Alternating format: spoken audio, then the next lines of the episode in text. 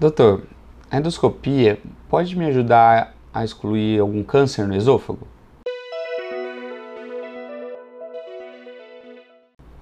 Olá, eu me chamo Marcos Gouveia, sou cirurgião do aparelho digestivo e hoje a gente vai entender um pouquinho melhor sobre a correlação da endoscopia e seus achados.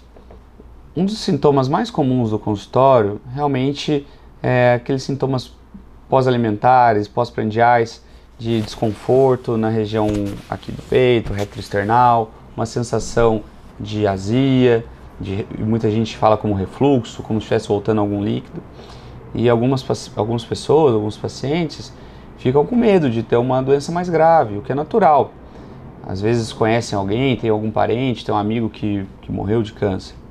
Realmente, para esse tipo de tumor, os tumores do esôfago e do estômago, a endoscopia costuma ser o melhor exame, principalmente se ele for feito com um aparelho adequado e um endoscopista experiente, pois dessa forma conseguem ser, ser examinados e avaliados até as lesões menores, através de, de complementos da endoscopia, como a cromoscopia e a magnificação de imagem. E o mais importante disso é que o médico entenda qual é o real sintoma e a queixa do paciente e possa solicitar o melhor exame, além de esclarecer as dúvidas do, do paciente. É muito comum também o paciente dizer que tem essas queixas, ter feito uma endoscopia e não ter melhorado. Isso gera uma ansiedade muito grande. O que a gente precisa entender é que para essas queixas do dia a dia, a endoscopia não serve para a gente fazer simplesmente um, um diagnóstico da doença do refluxo ou um diagnóstico de dispepsia, que muita gente chama de gastrite. Ela é justamente para a gente excluir essas doenças mais graves, seja uma úlcera benigna, seja uma estenose benigna, seja até mesmo uma lesão maligna. E a escolha desse exame, de qual pedir, em qual momento e para qual paciente, é do médico e geralmente de um especialista, justamente pela cronicidade e muitas vezes sintomas associados a essas queixas.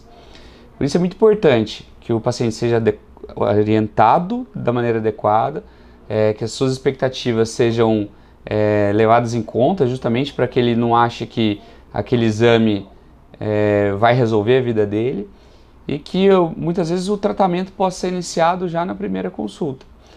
Por isso, se você tem sintomas após se alimentar, algum desconforto, tem alguns outros sintomas associados que a gente precisa ficar uh, preocupado, como sensação de entalamento, uma perda de peso inexplicada, agende uma avaliação para que o especialista possa, primeiro, identificar quais são aqueles sintomas mais importantes, o exame que você deve fazer e te acompanhar da maneira adequada.